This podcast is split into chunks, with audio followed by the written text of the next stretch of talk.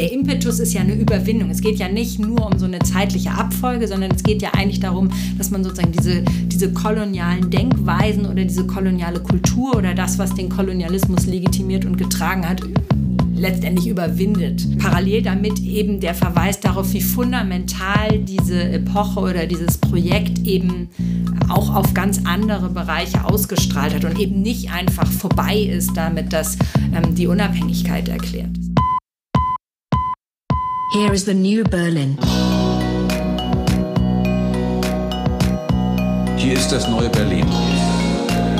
Hallo und herzlich willkommen zur 48. Folge von Das neue Berlin. Wir wollen niemanden in den Schatten stellen, aber wir verlangen auch unseren Platz an der Sonne, sagte der spätere Reichskanzler Bernhard von Bülow 1897 vom Reichstag und brachte damit so ein wenig die politische Position zum deutschen Kolonialismus im Kaiserreich auf den Punkt, zumindest von einer politischen Seite aus. Dieser berühmt-berüchtigte Platz an der Sonne währte von 1884 bis 1919, ein äh, historisch relativ kurzer Zeitraum äh, mit Blick auf andere europäische Kolonialmächte. Nichtsdestotrotz diskutieren wir in letzter Zeit äh, verstärkter wieder über den deutschen Kolonialismus, sein Erbe, seine Rolle in der deutschen Geschichte, ähm, Debatten wie äh, die zur Rückgabe von Kunstgegenständen oder auch zum Völkermord an den Herero und Nama hat in den letzten Jahren wieder ein neues Interesse für das Thema geweckt. Und auch wir wollen heute über den deutschen Kolonialismus sprechen, unter bestimmten Vorzeichen eben aus einer postkolonialen Perspektive. Unser heutiger Gast Ulrike Schaper ist Juniorprofessorin für die Geschichte des 19. und 20. Jahrhunderts am Friedrich-Meinecke-Institut der Freien Universität Berlin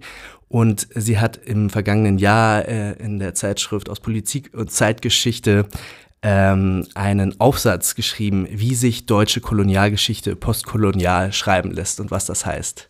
Ulrike Schaper, herzlich willkommen. Ja, vielen Dank, äh, dass ich äh, hier sprechen darf. Schön, dass Sie da sind. Ähm, ich habe am Anfang gesagt, die deutsche Kolonialgeschichte war relativ kurz im Vergleich zu anderen europäischen Mächten. Erst einmal stimmt das überhaupt und zweitens ergibt sich daraus irgendwie eine Sonderrolle des deutschen Kolonialismus, ist ja irgendwie anders zu verstehen als andere Kolonialismen äh, in Europa oder aus von Europa ausgehend natürlich. Mhm. Genau, also for formell, wenn man jetzt die formelle Kolonialherrschaft tatsächlich äh, äh, betrachtet, ist sie kurz oder kürzer verglichen mit anderen ähm, europäischen Kolonialismen oder Kolonialherrschaften, zum Beispiel der britischen oder der französischen. Genau, und äh, also Sonderrolle, ich habe immer so ein bisschen Problem mit diesem Wort Sonderrolle, weil die Frage ist so, was ist der Maßstab, mhm. sozusagen die Normentwicklung für Kolonialismus? Aber natürlich entwickeln sich daraus ähm, spezifische Charakteristika. Also es gibt ja die These, dass dieser späte Eintritt ähm, sozusagen bestimmte Folgen hatte, dass mit sehr viel Werbe versucht wurde, sich diesen Platz eben zu erstreiten oder dass, ähm, ja, dass es diesen Nachholbedarf gab im Vergleich zu anderen europäischen Mächten. Und in der Geschichtswissenschaft wird ja auch diskutiert, inwieweit dieses frühe Ende bestimmte Auswirkungen gehabt hat oder sozusagen gerade die Folgen oder diese spezifische Form der Dekolonisierung letztendlich, ne, die anders verlaufen ist. Ähm, also durch dieses Abtreten der Kolonien nach dem ähm, Ersten Weltkrieg in den ähm, genau, Versailler Verträgen ähm, sozusagen anders ist als jetzt im britischen oder äh, französischen Fall zum Beispiel, wo es eben tatsächlich äh, diese antikolonialen Unabhängigkeits Bewegungen dann ähm, in den 60er Jahren oder so dazu geführt haben. Und trotzdem, äh, genau, gibt es ja sozusagen, und das, wir reden ja auch über eine postkoloniale Perspektive, auf der anderen Seite irgendwie die, ähm, ja, die Forderung auch lange Zeit ist diese kurze Dauer irgendwie gleichgesetzt damit worden, dass das halt äh, deswegen nicht so eine große Bedeutung für die deutsche Geschichte hat oder nicht so relevant ist im Vergleich zu anderen Kolonialgeschichten. Und da ist aus so einer postkolonialen Perspektive eben eine vehemente äh, sozusagen eine Verneinung diese, dieser These und letztendlich auch durch verschiedene Arbeiten der Verweis darauf, dass ja äh, Kolonialismus oder, oder koloniale Themen oder Kolonialität Identität nicht an formelle äh, Kolonialherrschaft ja. gebunden ist, sondern genau, dass die sozusagen, dass es Vor- und Nachwirkungen dieser formellen Kolonialherrschaft gibt und dass die eben auch was mit der deutschen Geschichte zu tun haben. Und das heißt, man würde eher sagen, ähm, durch diese besonderen Voraussetzungen, insbesondere das frühe Ende, wie Sie gesagt haben, dass es eben keine, keine Befreiungsbewegungen dann gab, ist es Aber das ist vielleicht so eine spezifische Situation, nicht so in den Medien gewesen, weil man in 60ern in anderen Ländern, das wäre vielleicht auch die Frage, natürlich irgendwie schon massenmedialisiert waren. Und natürlich in Frankreich, im Empire und so weiter, dass eine ganz andere ähm, Erinnerung daran gibt, die noch letzten Endes auch Zeitgenossen von heute noch haben, ähm, was in Deutschland natürlich nicht so ist. Ähm, also das heißt, mit der, mit der äh, mit dem Versailler Vertrag ist das eigentlich nicht mehr sozusagen im kollektiven Gedächtnis so wirklich drin, weil es auch nicht mehr in Nachrichten äh, dann vielleicht kam.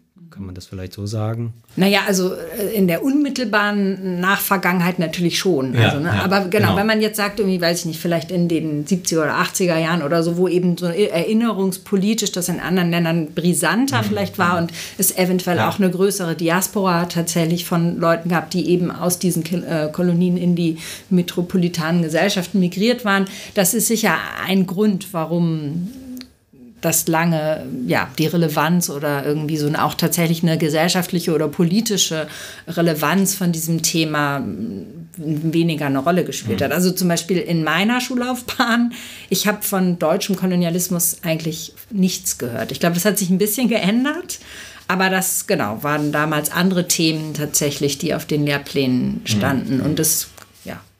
Ich könnte mich auch nicht erinnern, dass bei mir irgendwas auf dem Lehrplan stand von deutschem Also ich habe von der. Platz an der Sonne gehört damals im Geschichtsunterricht, aber wir haben jetzt die Entwicklung in den Kolonien selbst ähm, war auch nicht auch genau, nicht also man irgendwie weiß so das irgendwie, Imperialismus, genau. g- genau, aber äh, da, da, also dass ich am Ende von meiner Schullaufbahn tatsächlich gewusst hätte, was waren jetzt eigentlich die deutschen Kolonien Mhm. und also so da kann ich mich jetzt nicht dran erinnern und ich glaube, das hat nicht nur was damit zu tun, dass ich es möglicherweise vergessen habe.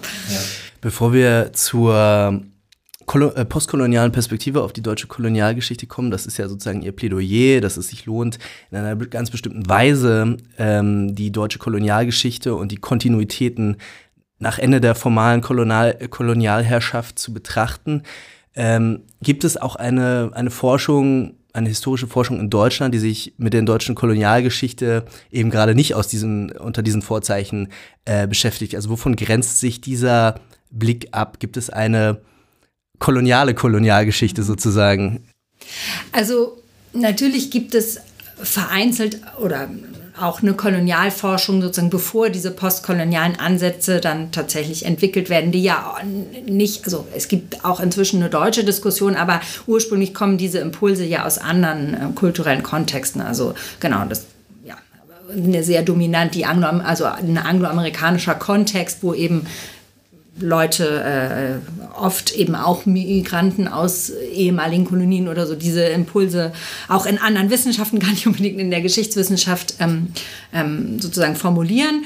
Und äh, es gibt Werke der sowohl in der DDR-Geschichtsschreibung, die eben da einen ganz starken, eben anti-imperialen sozusagen Zugang hatten und wo auch die, die Akten teilweise lagen.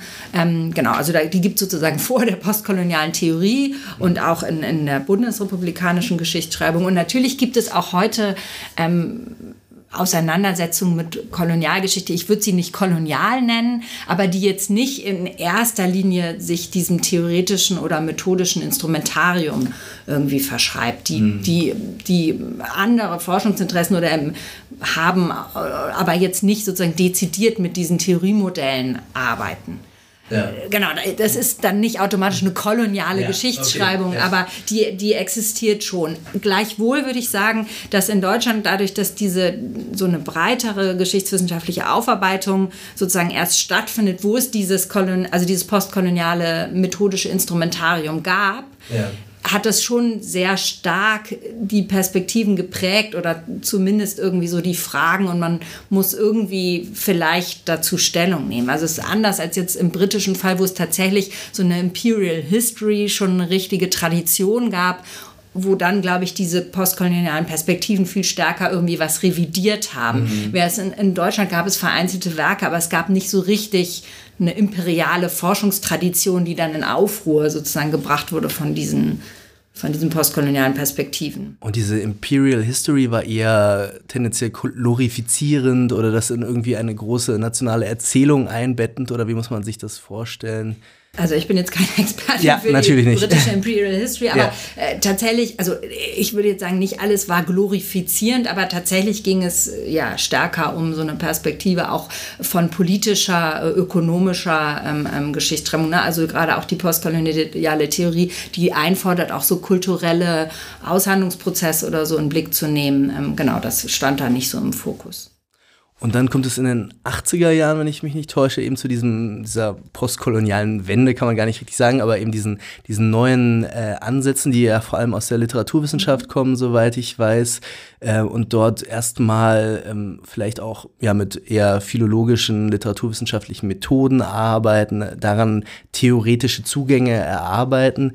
Wie, wie schwappt das dann auf die Geschichtswissenschaft über? Also ähm, die ursprünglichen postkolonialen Theoretiker sind ja allesamt Literaturwissenschaftler. Genau, und also das ist sozusagen auch letztendlich ein Inter, also genau, es fängt in den Literatur-, Kulturwissenschaften an und äh, wird dann aber sehr stark doch so ein interdisziplinäres Projekt und die einzelnen Wissenschaften adaptieren auch oder sozusagen entwickeln weiter, wie sie jetzt tatsächlich sozusagen mit diesen Modellen dann konkret in ihrer Disziplin arbeiten. Und in der Geschichtswissenschaft äh, also auch diese LiteraturwissenschaftlerInnen arbeiten ja, also vielfach historisch oder an kolonialen Themen und das ist, ja, liegt nahe, dass dann sozusagen dieses Thema Kolonialismus oder überhaupt sich die koloniale Vergangenheit oder koloniale Kultur anzugucken, ähm, genau, und dann durch diese Ansätze auch mit inspiriert wird.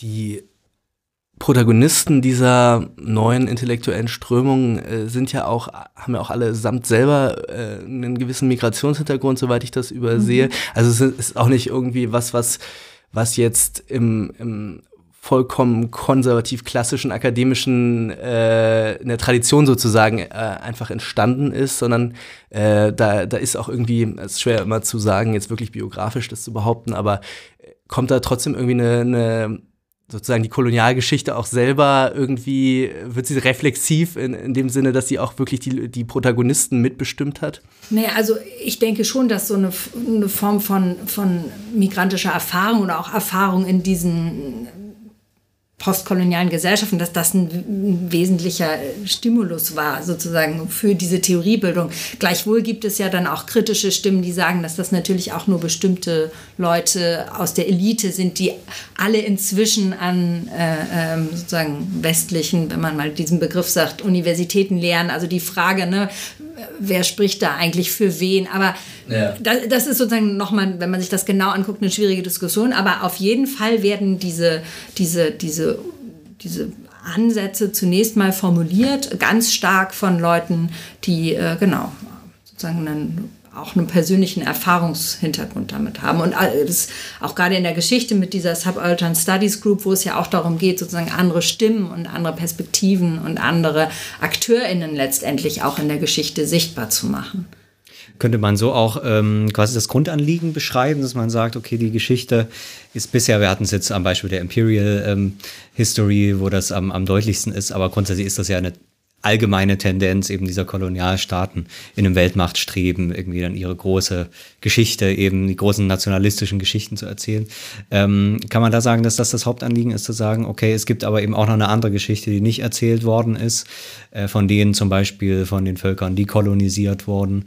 Ähm, und jetzt muss man neue Methoden entwickeln, wo man noch gar nicht genau weiß, in welche Richtung das geht, aber diese Stimmen hörbar zu machen und vielleicht auch neue Erzählweisen entwickeln. Könnte man das so grob erstmal zusammenfassen, den Ansatz? Oder gibt es auch verschiedene Ideen? Also ich würde sagen, das ist eins der zentralen Anliegen, also die Frage sozusagen alternative Stimmen, alternative Narrative auch, nicht nur sozusagen die Geschichte der Sieger zu schreiben oder nur noch nur diese Perspektive der Beherrschung, ähm, sondern eben genau auch die Komplexität von diesen Aushandlungsprozessen vor Ort, ohne diese Machtasymmetrien zu, zu verneinen, aber auch zu fragen sozusagen nach Beteiligung oder auch ähm, ja sozusagen wie wie auch Leute äh, aus den kolonisierenden Gesellschaften diesen Zusammenhang irgendwie mitgeprägt oder gestaltet haben. Ähm, das ist eins der Hauptanliegen und das andere Hauptanliegen ist, äh, würde ich sagen, schon tatsächlich einfach diese, diese Bedeutung dieses ganzen kolonialen Projekts, sage ich jetzt mal, für die moderne westliche Kultur oder sozusagen die Auswirkungen und die, die eben diese Postkolonialität und der Impetus ist ja eine Überwindung. Es geht ja nicht nur um so eine zeitliche Abfolge, sondern es geht ja eigentlich darum, dass man sozusagen diese, diese kolonialen Denkweisen oder diese koloniale Kultur oder das, was den Kolonialismus legitimiert und getragen hat, letztendlich überwindet. Und, ähm, und sozusagen parallel damit eben der Verweis darauf, wie fundamental diese Epoche oder dieses Projekt eben auch auf ganz andere Bereiche ausgestrahlt hat und eben nicht einfach vorbei ist damit, dass ähm, die Unabhängigkeit erklärt ist. Also das würde ich sagen, sind so zwei zentrale ähm, Anliegen in diesen methodischen Ansätzen. Wenn Sie sagen, diese Epoche war fundamental, ähm, da kann man ja, könnte man ja auch wieder sehr stark nationalstaatlich differenzieren. Also eben sagen, in Großbritannien, da ist ja das, das imperiale Bewusstsein eigentlich bis bis Thatcher eigentlich mindestens noch dominant gewesen irgendwie, auch wenn natürlich die, der formale, die formale Kolonialherrschaft da auch schon äh, langsam an ihr Ende kam. Ähm, Frankreich äh, denkt man als zweites großes Kolonialland, ähm, das irgendwie auch so, so ein, ein, eine längere längere Zeit hatte, das zu, zum eigenen ähm, nationalen Selbstverständnis werden zu lassen. In Deutschland haben wir diese eigentümliche Situation, dass diese, un, äh, diese ultimative Zäsur von Nazi-Deutschland äh, des Zweiten Weltkriegs, des industriellen Massenmords, ähm, vielleicht auch so ein bisschen die in den letzten 50, 60 äh, Jahren die Geschichtswissenschaft so ein bisschen in Bann gehalten hat. Eine Frage dazu wäre, muss man diese verschiedenen nationalen Kolonialismen in dieser Weise auch trennen? Könnte man sagen, der deutsche Nationalismus kann nicht im selben Maße äh, tiefgreifende Wirkungen entfaltet haben wie der französische oder der, äh, der britische? Und das zweite ist, wie wird in diesen Ländern unterschiedlich mit dieser, mit dieser historischen Tradition umgegangen dann? Also wie ist die historiografische und die, der historiografische Umgang und der Umgang des kulturellen Gedächtnisses mit diesen, mit diesen Traditionslinien? Ich, ich glaube, man muss da unterscheiden. Natürlich, wenn man jetzt sich sozusagen ganz konkret politische oder, oder so soziale Auswirkungen anguckt, dann ist nicht überraschend, dass je länger irgendwie diese Fremdherrschaft gedauert hat, desto stärkere Auswirkungen findet man sowohl vielleicht in den Gesellschaften, äh, die kolonisiert wurden, als auch in der metropolitanen Gesellschaft. Aber ich glaube, sozusagen dieses Anliegen, auf diese fundamentale Bedeutung hinzuweisen, geht über so ganz konkrete Auswirkungen auch hinaus. Da mhm. geht es auch stärker darum, sozusagen diesen europäischen Imperialismus, also gar nicht so zu unterscheiden zwischen diesen einzelnen nationalen kolonialen Geschichten, sondern dieses imperiale Projekt und die Denkfiguren, die das getragen haben und die mhm. sozusagen diese selbst und Fremdbilder, die die Herrschaft legitimiert haben und wie stark Begriffe und Kategorien immer noch eurozentristisch sind oder mhm. sozusagen dieses koloniale Gedankengut letztendlich nicht überwunden haben. Und auf solche Form von abstrakteren ähm, Nachwirkungen, das ist, glaube ich, auch so eine ganz große Stoßrichtung und die würde dann das, also würde Deutschland gen genauso oder sozusagen nicht automatisch nicht betreffen, nur weil es so kurz war. Also ja. die, die Argumentationsfiguren oder die Rassismen oder was mhm. sozusagen alles damit verbunden ist, die wirken ja eben auch jenseits der formalen ähm, Kolonialherrschaft nach oder die waren eingebunden auch in eine, eine breitere europäische imperiale Kultur. Mhm. Steht da der methodische Nationalismus sozusagen auch so ein bisschen dem dem richtigen, dem richtigen Denken des Kolonialismus im Weg. Also, dass man sagt, okay, Deutschland hatte ja nur so Kurzkolonien, vermeintlich kurz, dass wir sozusagen eine europäische Kontinuität von ja, rassistischer Imagination, von Vorstellungen des anderen, von mir aus Orientalismus, um mal einen ähm, postkolonialen Denker zu zitieren, äh, haben. Also dass man sozusagen eigentlich eher von einem europäischen Kolonialismus reden müsste, als von einem nationalstaatlichen? Ist das sinnvoller? Sieht man da aus einer globalgeschichtlichen Perspektive vielleicht auch mehr? Also ich, ich würde immer sagen, es muss beides geben. Natürlich lohnt es sich manchmal auch auf spezifische Umstände und, und, und sozusagen historische Entwicklungslinien zu gucken. Und da damals der Nationalstaat äh, das ein, ein prägende politische ähm, sozusagen Strukturmerkmal war, ja. lohnt es sich auch nach spezifischen nationalen Kolonialgeschichten zu fragen. Aber trotzdem ist dieser andere Kontext auch wichtig und der wird ja auch in den letzten Jahren irgendwie stärker in den Blick genommen genommen. Also auch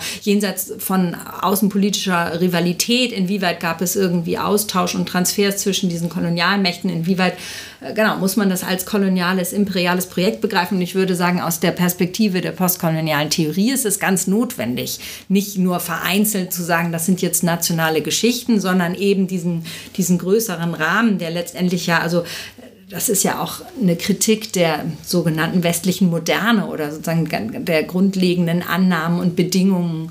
Mhm. Ähm, genau. Und ähm, die, die geht über diese einzelnen nationalen Geschichten hinaus. Ich finde äh, ganz interessant die Frage, ähm, quasi das, was man sich irgendwie erstmal vorstellt als Kolonialismus, wird ja an diesem Diskurs auch so ein bisschen verkompliziert, dadurch, dass es grundlegender verstanden wird. Und es ist eben nicht, so wie Sie das schon gesagt haben, nicht mehr dieses, es gibt diese Herrscher und diese Beherrschten und damit ist eigentlich die Geschichte erzählt und dann kann man sich aussuchen, ob man jetzt die Geschichte der Herrscher oder umgekehrt, aber dieselbe Geschichte nur unter einem anderen Vorzeichen der Beherrschten ähm, erzählt, sondern, und das wäre so ein bisschen die Frage, das irgendwie nochmal rauszuschälen, es geht eigentlich um den Kolonialismus als einen ganz grundlegenden Prozess, der dann sowohl eben ähm, die, die Gesellschaften, also eigentlich alle Beteiligten auf, auf allen möglichen Ebenen irgendwie verändert und sozusagen insgesamt so eine Art globalen Prozess bildet, in dem ja niemand unverändert bleibt in gewisser Weise. Ähm, und dann die Frage eigentlich ist, wenn man das sozusagen als die, die grundlegende These äh, nimmt, dass man es eben genau mit so einem grundlegenden Pro, ähm, Prozess zu tun hat, dann tatsächlich empirisch zu fragen, okay, wo hat jetzt wie, also wie hat jetzt dieser Prozess verschiedene Akteure, verschiedene Nationen, ähm, verschiedene Gruppen, die sich zum Teil ja erst im Prozess dieser Kolonialisierung gebildet haben und so weiter, da reingezogen in gewisser Weise. Und wie haben sich die Leute verhalten? Kann man das so sagen? Ähm, also ähm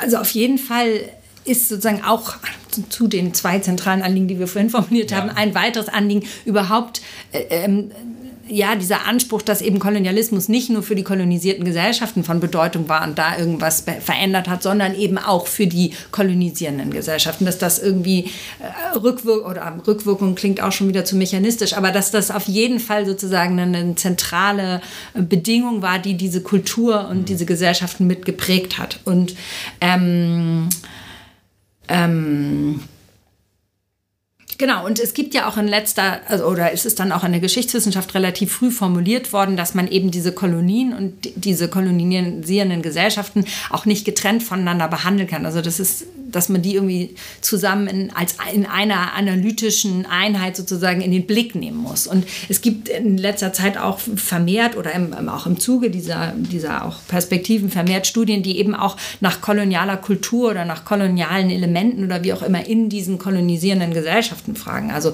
beispielsweise eine Untersuchung dazu, wie das Bild von äh, AfrikanerInnen oder Afrika in der Werbung sozusagen im Kaiserreich äh, gestaltet war und wie wie das Kolonialismus kommuniziert hat oder koloniale Logiken benutzt hat, um die eigenen Werbebotschaften ähm, ähm, zu kommunizieren. Also so, das wäre jetzt ein Beispiel. Und da mhm. gibt es so verschiedene Ansätze, eben sowohl danach zu fragen, wo, wo finden wir jetzt eigentlich diesen Kolonialismus oder wo hat das auch diese, diese Kultur, diese deutsche Kultur durchdrungen und gleichzeitig natürlich aber auch Studien dazu, was passiert eigentlich in in diesen kolonisierten Gebieten und was finden da auch für Transfers statt, wie auch letztendlich, welche Personen reisen eigentlich von wo nach wo, also Ne, also sozusagen auch eine vermehrte Mobilität und das zu versuchen, als eine, Geschichte, als eine vernetzte Geschichte zu begreifen. Es gibt ja auch so diese Sch Schlagworte von der Shared oder Entangled History, also dass sozusagen man das nicht getrennt in den Blick nimmt, sondern es eben ja als eine geteilte Geschichte begreift.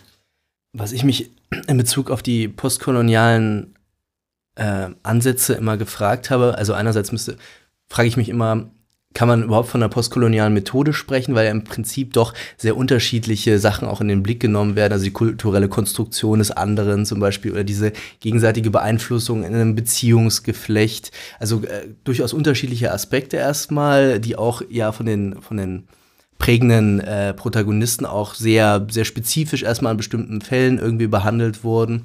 Ähm, und wenn es eine Methode ist, könnte man nicht auch eben diese, diese Ansprüche, dass man, dass man eben eine höhere Sensibilität für die Unterworfenen, für die Ambivalenz von Herrschaft entwickelt, ist das nicht eigentlich ein Anspruch, der für alle historischen Gegenstände gleichermaßen äh, ein lohnenswerter Anspruch wäre?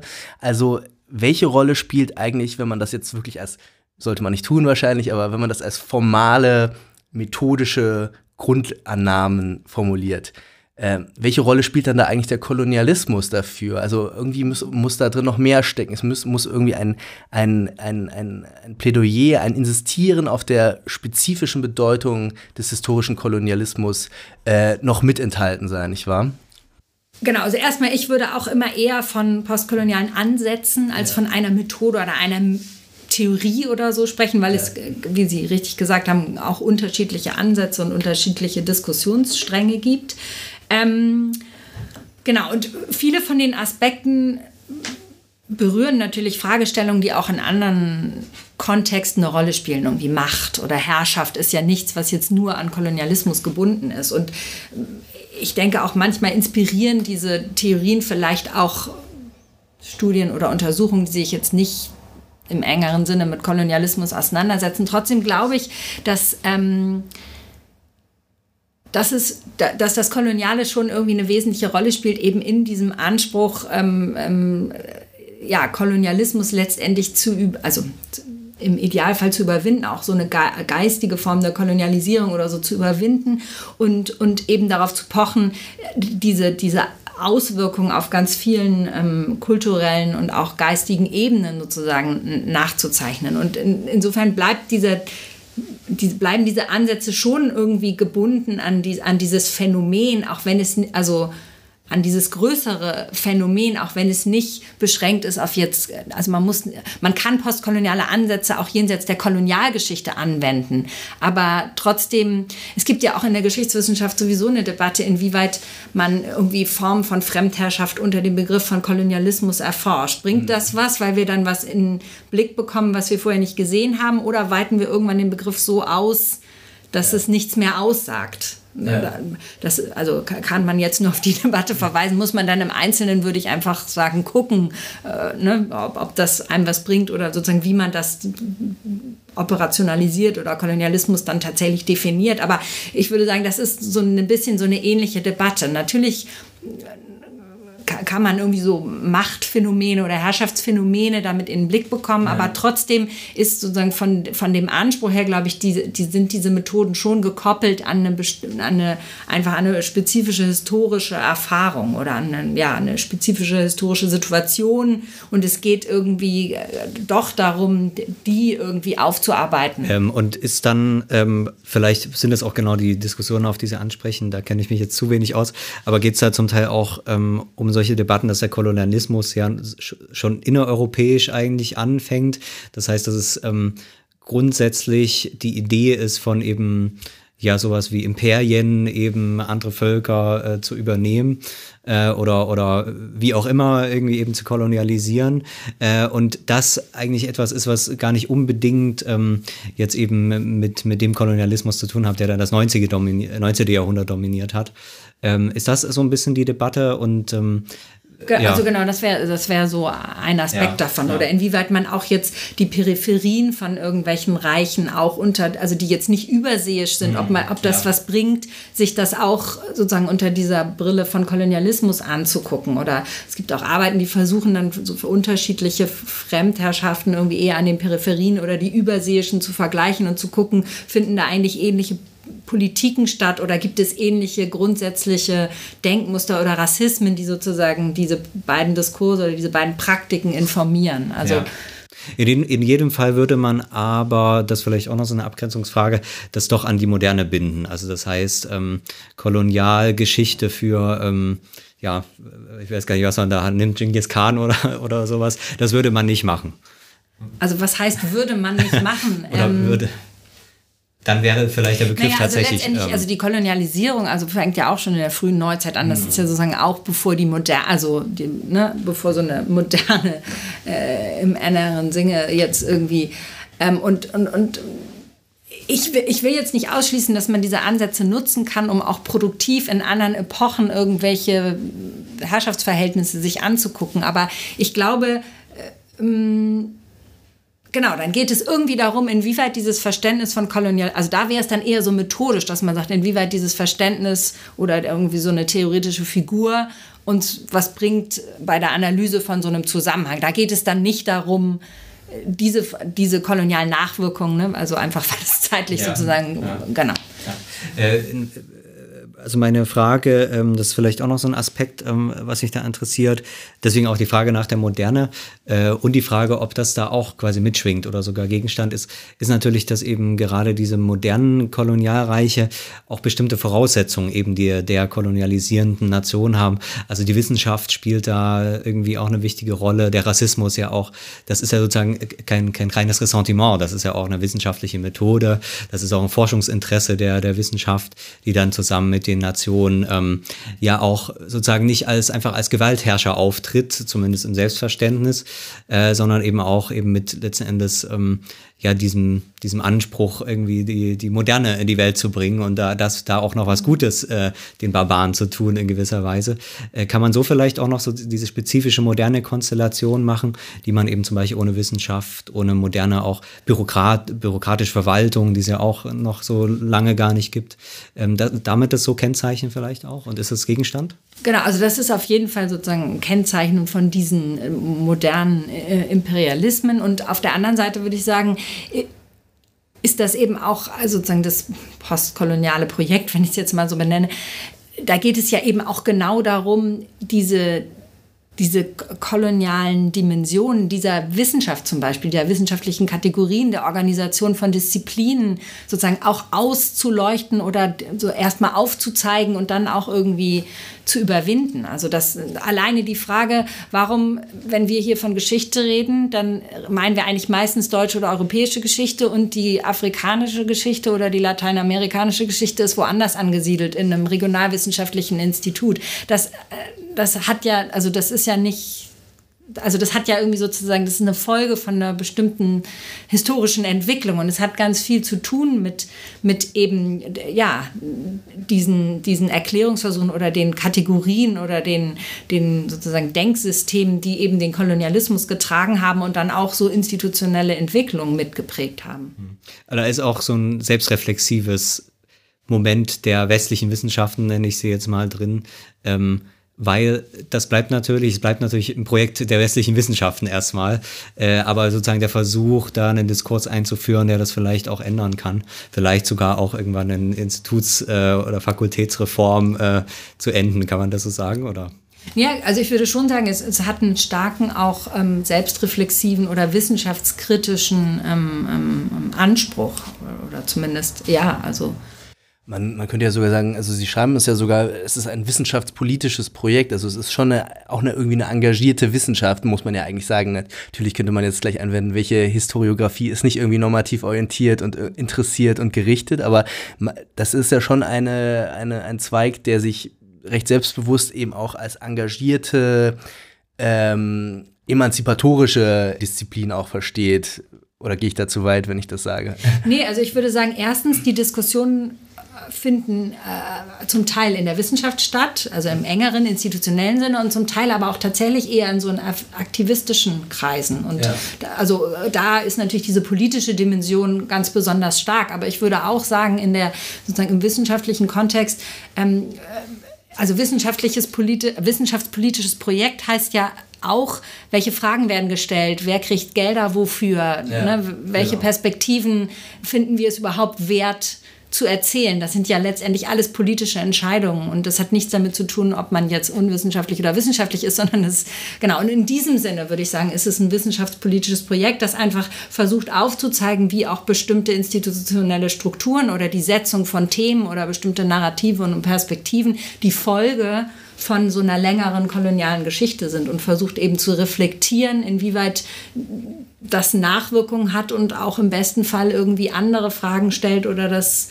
andere Stimmen sichtbar macht oder wie auch immer oder auch andere Personen einfach mit einbezieht letztendlich. Kommen wir vielleicht ähm, zu Ihrer Arbeit, ähm, ja. dass wir auch noch ein bisschen was über die deutsche äh, Kolonial ähm, Geschichte lernen. Ähm, jetzt hat man gerade schon wieder diese Stimmen, die auch äh, sichtbar gemacht werden und Diskurse, die vielleicht ähm, ähm, ja, vergessen worden sind, überdeckt worden sind.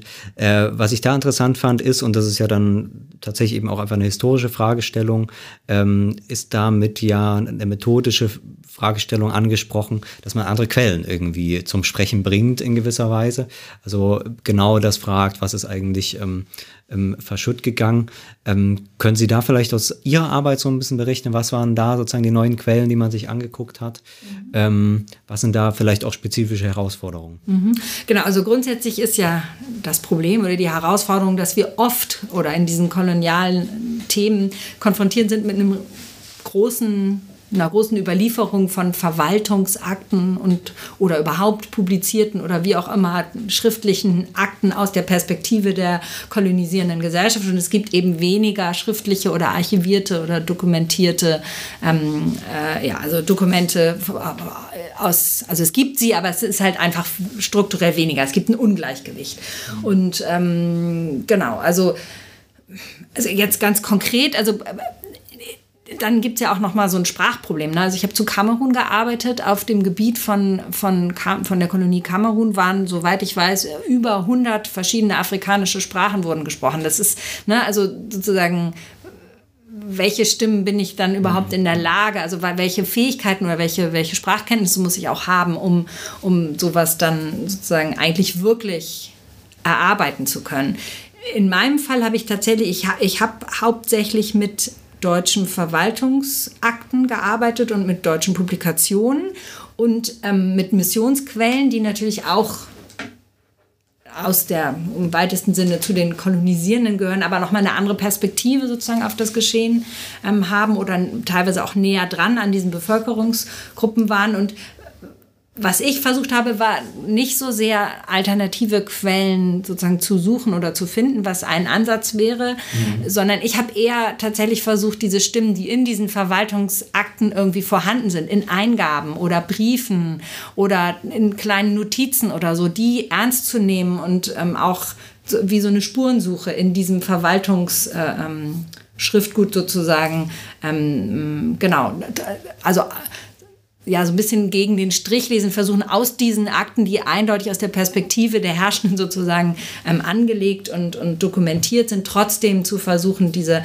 andere Perspektiven oder ähm, so ähm, sichtbar zu machen. Mhm. Also fast wie so ein doppelter Blick quasi, also das, äh, der Blick der, äh, ja, der Verwaltung der kolonialen Verwaltung, der sozusagen auf seine ja, Verwaltungsobjekte blickt in gewisser Weise, die dann da mal sprechen dürfen, hier mal sprechen dürfen. Äh, und dann aber sozusagen der, der Blick dann wiederum darauf. Also es ist eigentlich so, ein, so eine doppelte Genau, und das bleibt natürlich total gefiltert. Ja, also das ja. ist total selektiv und es ist auch oft, also auch da ne, die Sprache, das sind übersetzte mhm. Dokumente. Äh, im, zum großen Teil gewesen. Das heißt, das ist natürlich in, in vieler Hinsicht indirekt und, mhm. und, und, medialisiert sozusagen. Ja. Aber trotzdem. Was ähm, ja auch eine Erkenntnisgröße wieder sein kann. Genau, und trotzdem ist es irgendwie, finde ich, wichtig, da, das ernst zu nehmen oder zu versuchen. Also, also, weil das, genau, lässt sich auch leicht überlesen oder so. Aber ich war eigentlich eher überrascht, wie, wie viel man dann tatsächlich doch zu einzelnen Themen oder so punktuell dann findet. Kann man da so ein bisschen Überblick geben, was das dann für, für empirisches Material war? Also das ja, was haben, mhm. haben die quasi aufgezeichnet? Ähm, naja, also zum Beispiel eine Quellenart, ich habe mir so ähm, Protokolle von Gerichtssitzungen angeguckt und da waren vielfach Eingaben oder Briefe oder Stellungnahmen oder Zeugenaussagen. Die waren dann teilweise nur dokumentiert, teilweise waren sie tatsächlich also selbst formuliert. Also mit Übersetzer, so muss man dann noch mal gucken, aber genau. Also das, das ist so eine, äh, eine Quellenart, wo halt relativ viel tatsächlich genau, das sichtbar war oder man da irgendwie sozusagen diese Stimmen, diese Spuren nachverfolgen konnte. Und dann, ähm, naja, in, in, sozusagen in, in, in allen möglichen Akten, wo es irgendwie um die Kolonialverwaltung in dem Umgang mit der sogenannten oder der kolonisierten Bevölkerung ging, ähm, immer dann, wenn Konflikte aufgetaucht sind, kamen Eingaben oder kamen auch, auch, auch aus Berichten, die irgendwie über Probleme mit der kolonisierten Bevölkerung ähm, äh, äh, schreiben, kann man ja sozusagen, wenn man das versucht, aus der anderen Perspektive zu lesen, irgendwie versuchen, rückzuschließen auf die andere Perspektive in diesem Konflikt. So. Ja, äh, das finde ich erstmal interessant, weil ähm, das, wie wir das vorhin gesagt haben, das ja eigentlich ganz idealtypisch umsetzt, nicht zu sagen, sind eben hier die Herrschenden, die quasi machen, was sie wollen in so einer puren Gewaltherrschaft, sondern ähm, in gewisser Weise ist es eben tatsächlich sowas wie eine Verwaltung, die auch mit ganz normalen Problemen, äh, so würde ich das auch äh, irgendwie erstmal verstehen, ähm, zu tun hat und man jetzt so ein bisschen die Arbeit sozusagen oder, oder das ähm, den Geist in gewisser Weise, diese Verwaltung versucht zu rekonstruieren, äh, in diesem doppelten Sinne, was wird eben überliefert an Aussagen der Leute, die verwaltet werden und natürlich auch der Verwaltung, da sind ja wahrscheinlich die Vermerke und alles ähm, weiter dran. Ähm, was würde man denn oder was ist denn da so ein bisschen das Ergebnis, ähm, diese Verwaltung? Wie könnte man die charakterisieren? Hat die vielleicht auch einen Stil? Hat die, manchmal hat die auch einen Humor, so einen mörderischen oder sowas? Äh, kann man das irgendwie zusammenfassen oder was war so das? Ah, das ist jetzt eine weite Frage, aber ja. genau, also erstens muss man, glaube ich, nochmal festhalten, dass sozusagen auf der einen Seite geht es irgendwie um diese Aushandlungsprozesse und auch um die Beteiligung und um das, was und auch es gibt ja in, in, auch in den letzten Jahren sozusagen den Verweis darauf, wie fragil und instabil eigentlich diese Herrschaftsverhältnisse waren. Und auf der anderen Seite natürlich trotzdem ganz klar eine sehr hierarchische, oft sehr gewaltvolle, äh, äh, ne, rassistisch segregierte äh, Kolonialgesellschaft, die sozusagen den Rahmen irgendwie davon bildet. Und wenn man sich jetzt irgendwie diese Verwaltung anguckt, also ähm, muss man auch noch mal gucken, wann und wo, weil sozusagen in den nahen Küstengebieten werden tatsächlich eher zivile Verwaltungsbeamte eingesetzt. In den, ähm, auf den Stationen, die irgendwie weiter im Inland sind, da sind das teilweise Militärs, die also keine Verwaltungs-, auch keine juristische Ausbildung mhm. haben. Das ist natürlich noch mal dann ein Unterschied. Und sozusagen der Vorwurf an diese Kolonialverwaltung war immer, dass sie sehr bürokratisch, also Assessorismus, dass sie sehr irgendwie juristisch, formalistisch ähm, ähm, war, viel Papier produziert hat. Aus dem Deutschen Reich der Vorwurf, oder? Ähm? Ja, aus dem Deutschen Reich und auch so ein bisschen aus den anderen, also im, im, im, Blick von anderen, also anderen Kolonialmächten auf so, diesen deutschen hm, Kolonialismus. Okay. Genau. Und ähm, also ich habe hab zu Recht im, im, Kolonialismus gearbeitet und ich würde auch sagen, es hat sich so ein bisschen bestätigt, bei vielen der Debatten ging es irgendwie darum, so eine formelle Rechtmäßigkeit herzustellen. Es, es war nicht das Problem, dass die Kolonialbeamten irgendwie die Leute bestraft haben und geprügelt haben. Das war nicht das Problem, sondern das Problem war, wenn sie den falschen Straftatbestand äh, da aufgelistet haben mhm. oder wenn sie verwechselt haben, ob sie jetzt eigentlich äh, als juristische Instanz oder als Verwaltungsinstanz eine Strafe verhängen. Also das waren eher so die, Genau, also mhm. gibt schon sozusagen so eine Tradition von formeller Rechtmäßigkeit oder so einem bürokratischen Prozessen. Das war ja auch Teil von diesem Projekt. Also ne, wenn wir jetzt nochmal an Rationalität und so denken, es war ja so diese, diese, diese Herrschaft sollte ja als staatliche Herrschaft irgendwie ähm, installiert werden. Und das hatte eben bestimmte Implikationen und bestimmte Ansprüche an diese Verwaltung. Aber ist es zugleich auch ein Spezifikum der Deutsch, des deutschen Kolonialismus? Also ich glaube, Ihr äh, Kollege Jürgen Zimmerer, äh, der macht das ja, äh, glaube ich, stark, dass dieser, dieser, diese hochbürokratisierte, irgendwie auch grundlegend ja auch irgendwie rassistisch orientierte Staatskunst, die man da in, äh, in Deutsch-Südwestafrika ähm, im 19. Jahrhundert beobachten konnte, eigentlich sich äh, in vielen Eigenschaften wiederholt äh, äh im, äh, im Zweiten Weltkrieg, äh, in, der, in den Handlungen der Wehrmacht im Osten äh, Europas. Ähm, lassen sich solche Linien ziehen, erstmal vielleicht nur zur Bürokratisierung und dann natürlich die die notwendige Frage, auch wenn sie immer viel zu groß ist, um sie einfach so salopp zu stellen, wie lassen sich denn diese Kontinuitäten beschreiben zwischen deutschem Kolonialismus, vielleicht auch dem äh, deutschen Genozid ähm, in den Zehnerjahren und ähm, dem äh, Genozid im Dritten Reich? Das sind jetzt sehr viele ja, Themen ja, auf ja. einmal.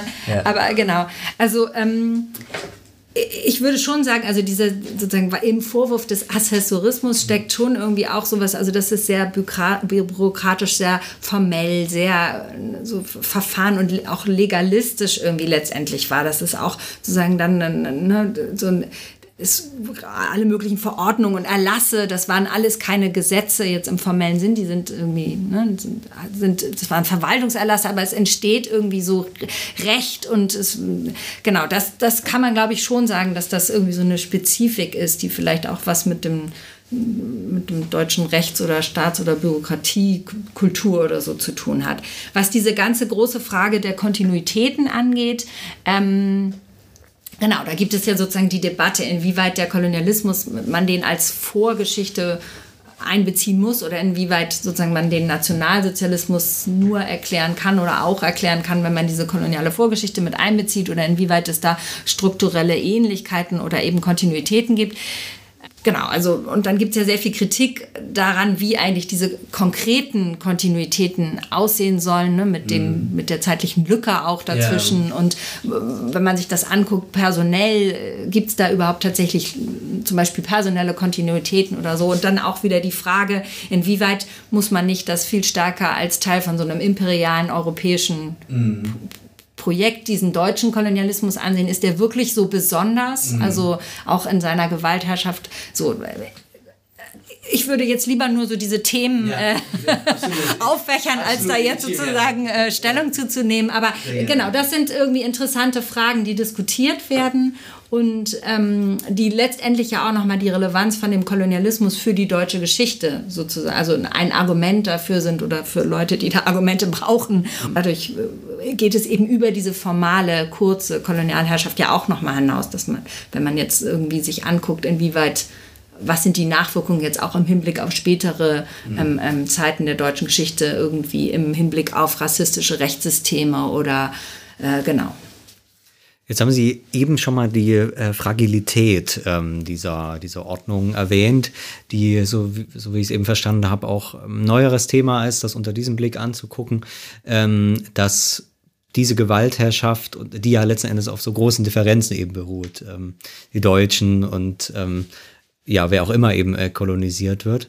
Und dass das aber ähm, offenbar gar nicht so stabil ist, wie man das erstmal glaubt, sondern immer sozusagen im Material eigentlich aktualisiert werden muss, damit man auch noch weiß, dass man wirklich eben die Herrenrasse ist, so in gewisser Weise.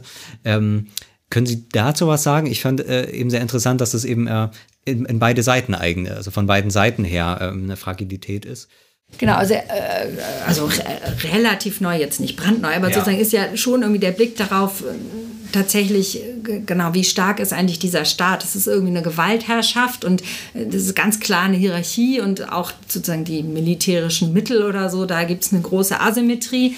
Aber gleichzeitig ähm, wenn man sich halt auch anguckt, wie viele Beamte waren da eigentlich vor Ort, wie abhängig waren teilweise auch Beamte, die da auf irgendeiner Station im Inland gelebt haben, wie abhängig waren die eigentlich von der Bevölkerung oder wie, wie exponiert waren die auch oder genau, also es ist ja dieser Begriff von den Inseln der Herrschaft auch. Inwieweit ne, war das, also waren das tatsächlich nur kleine lokale Zentren, wo diese Kolonialherrschaft oder dieser Kolonialstaat überhaupt wahrnehmbar waren? Inwieweit konnte man sich dem auch entziehen, indem man einfach sozusagen jenseits dieser Inseln ähm, genau, sich außerhalb der Reichweite begeben hat. Das ist, würde ich sagen, diese eine, dieser eine Strang der Fragilität. Und das andere ist tatsächlich auch, dass man äh, in diesen kolonialen Diskursen äh, auch immer wieder verfolgen kann, wie diese sozusagen diese, dieses Gefühl der Überlegenheit und diese ganzen rassistische, diese weiße Überlegenheit und all diese ähm, Kategorien sozusagen auch brüchig werden oder auch in Frage gestellt werden. Also ich weiß nicht, ich habe ja in diesem Aufsatz auch diesen diesen Begriff des verkafferten Deutschen, diesen, also sozusagen die, die Deutschen, die sich, so der Vorwurf, zu stark assimiliert haben an die afrikanische Kultur oder zu stark im Austausch standen mit Leuten oder sogar sexuelle Beziehungen eingegangen sind mit afrikanischen Frauen, dass die eben ihr, ihr Deutschsein oder ihr Weißsein oder sozusagen ihre Überlegenheit, ihre also auf ganz vielen Ebenen, ihre Männlichkeit äh, verlieren, also ne, im Diskurs jetzt. Und dass letztendlich diese Kategorien, die eigentlich so eindeutig und klar und biologisch vom Anspruch erstmal her ähm, formuliert sind, da äh, auch so eine Brüchigkeit haben und es ähm, genau, also an unterschiedlichen Tropen oder wie auch immer man zeigen kann, dass genau, dass, das, dass diese Aushandlungsprozesse oder auch diese Überlegenheit oder auch vielleicht die Erfahrung ne, von Fremdheit, von Überforderung, von Krankheit, von Tod oder was weiß ich, was in dieser kolonialen Situation gar nicht gepasst haben zu dieser eindeutigen Vorstellung von ähm, wir bringen Rationalität, sind in allen Lebenslagen überlegen, sind die Wissenden. Hm. Kann man vielleicht auch so, oder beziehungsweise die Frage, ob Sie das auch gemacht haben, auch den Rechtsdiskurs unter solchen Aspekten lesen, dass man zum Beispiel ähm, manche dieser legalistischen Aspekte, die vielleicht ganz absurd wirken, aber unter diesem Sinn sozusagen auch eher dieses funktionale Prinzip haben, dass man an manchen Stellen eben dann ganz genau nochmal nachguckt, damit auch wirklich bewiesen ist, ähm, dass man sich hier nicht irgendwie beeinflussen lässt, sondern dass hier eben die deutsche Bürokratie ähm, bis in den letzten Winkel auch, was illusorisch ist in gewisser Weise und die Leute vielleicht auch irgendwie wissen, aber trotzdem eben das bewiesen wird in dem Diskurs. Ähm. Naja, also ist das schwierig so zu interpretieren? Wenn ich es jetzt richtig verstehe, ich habe ich hab schon irgendwie so die äh, These formuliert, dass, die, dass dieses Pochen auf so eine Rechtmäßigkeit oder auf das Einhalten von so rechtmäßigen Verfahren innerhalb von so einer Staatlichkeit durch diese staatlichen Vertreter, dass das auch irgendwie was damit zu tun hatte, dass dieser Staat irgendwie performiert werden sollte. Mhm. Und zwar ne, nach außen, aber auch nach innen, dass man, indem man eben sich äh, formal rechtmäßig verhält, man das, was man postuliert, hervorbringt vorbringt oder, oder ne, das, was man den Anspruch hat, eben auch tut. Also dass das schon so ein, so ein, so ein Teil äh, davon ist, eben diesen von so einem legitimatorischen oder selbst, äh, ja, so ein Selbstbild aufrechterhalten. Die Zeit läuft schon wieder uns davon, deshalb äh, würde ich doch gerne noch mal darauf kommen, was eine postkoloniale Perspektive auf die deutsche Kolonialgeschichte vielleicht auch für die deutsche Erinnerungskultur leisten könnte. Also postkolonial, wie Sie ja schon gesagt haben, heißt ja nicht nur ein wissenschaftliches Programm, sondern eben auch ein politisches Programm in einem bestimmten Sinne. Wie könnte, könnten diese Ansätze unsere Erinnerungskultur ergänzen? Ähm, auch hier haben wir natürlich wieder den Nationalsozialismus als ganz großen Pfeiler unserer Erinnerungskultur. Äh, wie lässt sich das vielleicht zusammendenken? Gibt es da jetzt schon irgendwie positive Tendenzen mit den großen Ausstellungen zum deutschen Kolonialismus, mit der Restitutionsdebatte, mit den ganzen Debatten, die wir in den letzten Jahren jetzt führen, auch in Frankreich? Äh, Nochmal ganz anders natürlich. Ähm, gibt's, welche Tendenzen beobachten Sie da vielleicht auch? Ich würde schon sagen, also dass diese wissenschaftliche Debatte und eine aktivistische Debatte, dass die ja auch nicht getrennt voneinander verlaufen, sondern da gibt es ja große Überschneidungen, auch personelle Überschneidungen. Es gibt Leute, die sind irgendwie institutionell als HistorikerInnen angestellt und sind trotzdem in irgendwelchen Kreisen, ne, wo sie stärker politische Arbeit machen. Und diese, also letztendlich fordert ja die also würde ich sagen, diese, diese postkolonialen Ansätze oder so fordern ein, dass eben eine stärkere Erinnerungskultur auch einer breiten gesellschaftlichen Diskussionsprozess überhaupt vergegenwärtigt wird. Also nicht nur als rein wissenschaftliches Projekt, sondern eben auch ne, kulturell, gesellschaftlich. Und es gibt ja auch die verschiedensten Ansätze. Also Sie haben gerade schon irgendwie von größeren Ausstellungsprojekten, ne, wo das irgendwie erstmals aufgegriffen wurde. Es gibt ja auch so kleinere Projekte, also, Stadt, also ne, Stadtspaziergänge. Mhm. Also äh, gibt es mehrere Vereine, die nennen sich immer, weiß nicht, Berlin Postkolonial, Freiburg Postkolonial oder so, mhm. wo eben geguckt wird, wo sind eigentlich hier in unserer Stadt, in unserer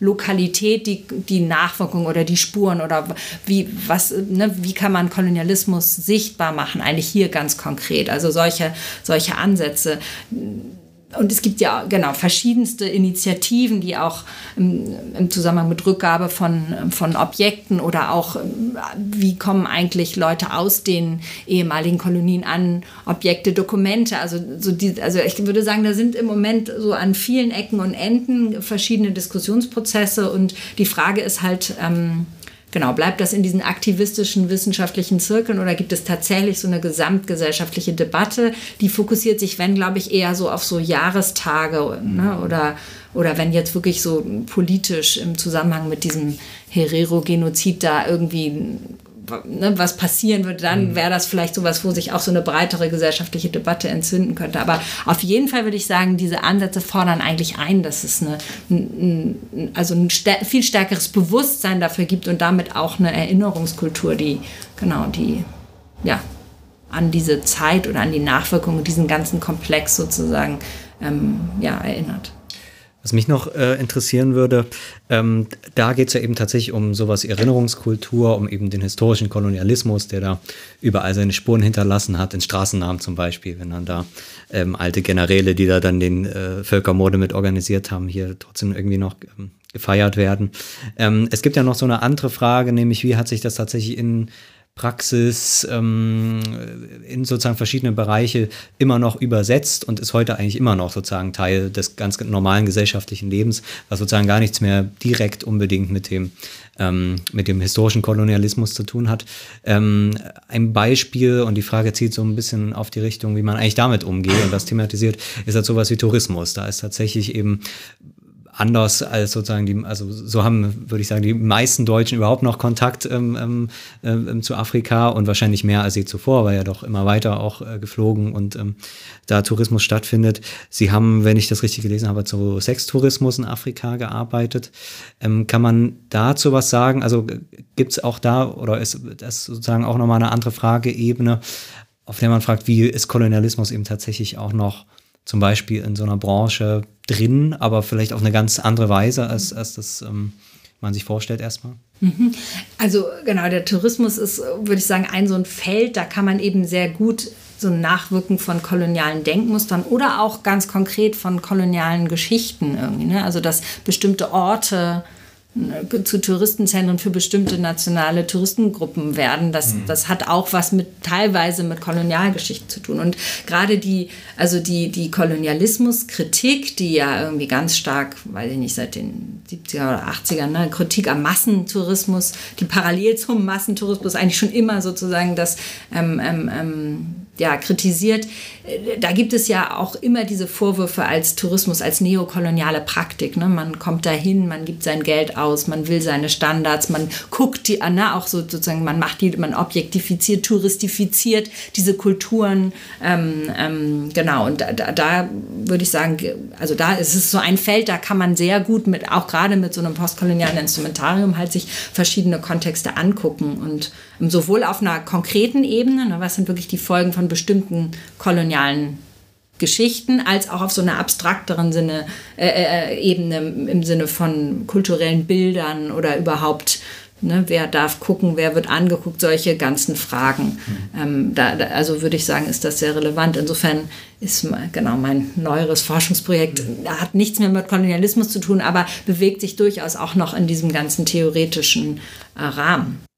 Also das heißt, das sind dann tatsächlich so eine Art Transformation von dem, was eben davor passiert ist, unter eben zum Beispiel den Vorzeichen des, des Konsumismus dann. Also da kann man sozusagen Formationen sehen, die sich dann dessen bemächtigen. Anderes Beispiel wäre auch noch die Entwicklungspolitik, die man ähm, sozusagen nicht mehr im engeren Sinne als eine kolonialistische, rassistische Politik bezeichnen kann, aber die sehr wohl eben mit bestimmten Ideen, zum Beispiel eben der Idee, dass das zwar gut ist, wenn, da, wenn man dorthin fliegen kann, schön Urlaub machen kann, aber dass sie jetzt sozusagen auf der weltpolitischen Bühne als ernstzunehmende wirtschaftliche Player mitspielen, so gestaltet man die Wirtschaftsverträge und die Freihandelsverträge schon aus, dass, dass das nicht passiert. Also auch da hat man sozusagen Transformationen von diesen langen Kontinuitäten und kann sich das dann anschauen. Genau, und Entwicklungspolitik und Tourismus überschneiden sich ja auch, weil ja. Tourismus ja auch oftmals oder lange Zeit als die oder eine zentrale Entwicklungsstrategie tatsächlich implementiert wurde. Mhm. Genau, und da gibt es ja auch Untersuchungen, also inwieweit die Entwicklungszusammenarbeit ähm, geprägt ist, tatsächlich ganz konkret von, von kolonialen Denkfiguren. Ähm, genau.